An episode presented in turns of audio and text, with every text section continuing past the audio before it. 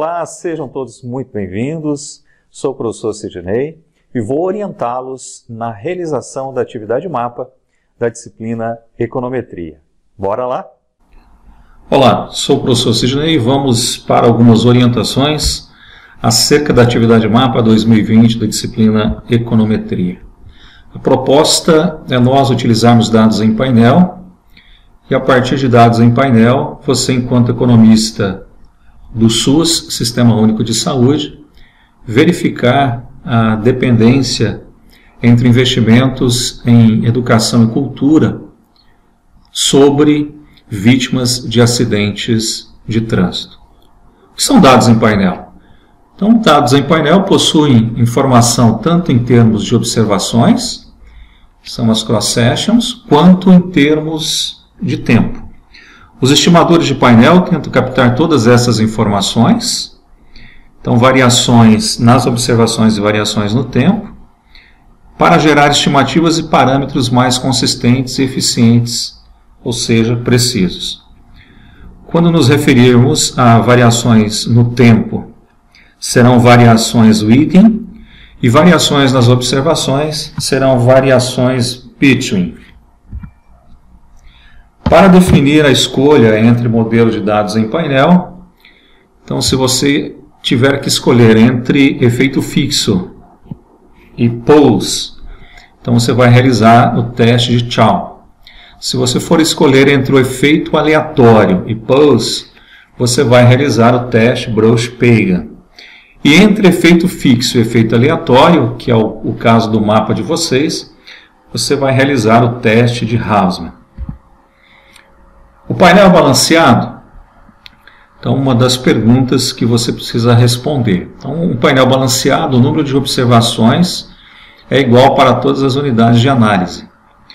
E se o painel tiver dados faltantes ao longo do tempo, o painel será desbalanceado.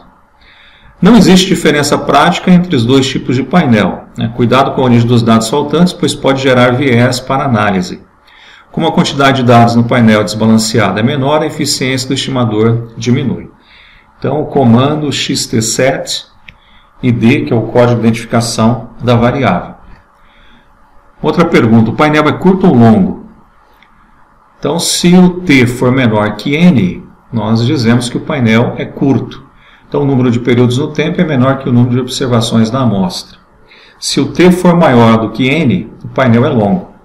Dito de outra forma, o número de períodos no tempo é maior que o número de observações na amostra. Não existe diferença prática entre os dois tipos de painel. Então, o comando xtsum. Aí você vai analisar a contribuição isolada das variáveis com o teste T. Então, se o p-valor for menor que 5%, nós dizemos que a variável é importante, ela é significativa para o nosso modelo. Você vai fazer a análise do teste F, que é a contribuição de todas as variáveis para o modelo. De igual forma, se o p-valor for menor do que 5%, o coeficiente de ajuste é significativo e você pode fazer inferências em cima do R quadrado, que é o coeficiente de determinação. Aí você também vai fazer a captura dos intervalos de confiança de 95% para constante e para a variável gastos, tanto para efeito fixo como efeito aleatório.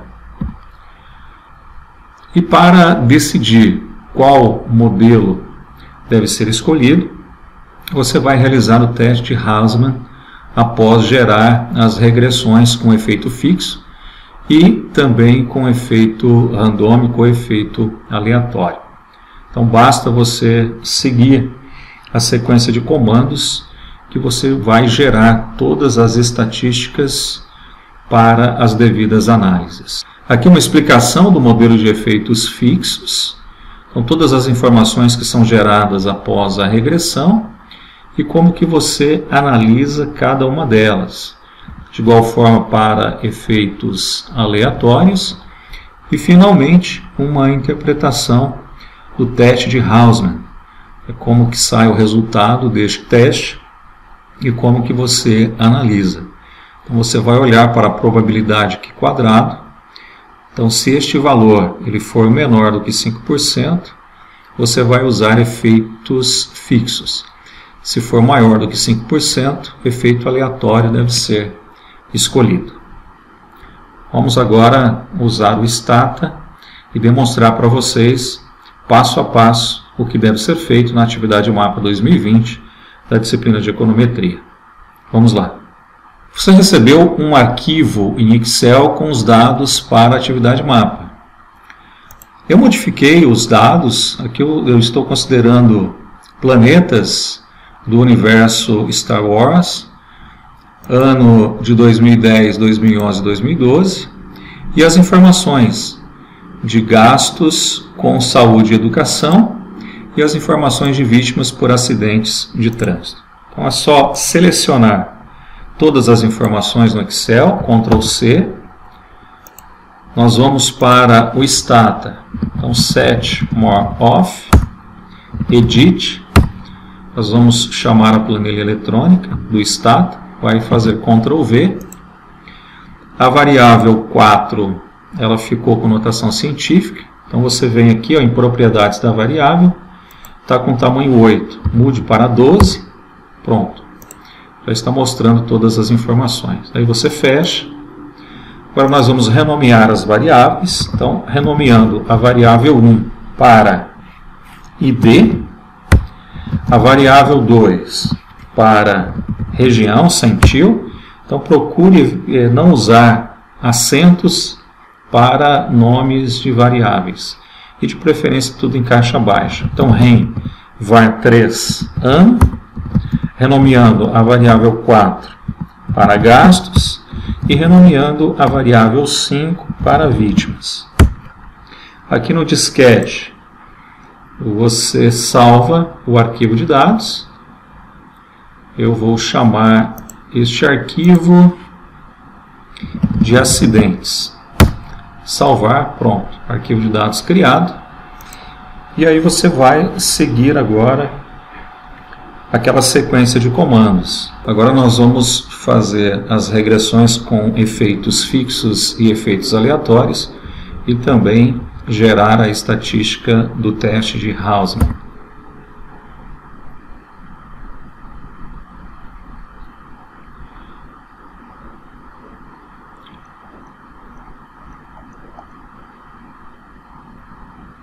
Então aqui a regressão considerando efeitos fixos. Quando nós falamos do intervalo de confiança, é esse valor que você vai pegar.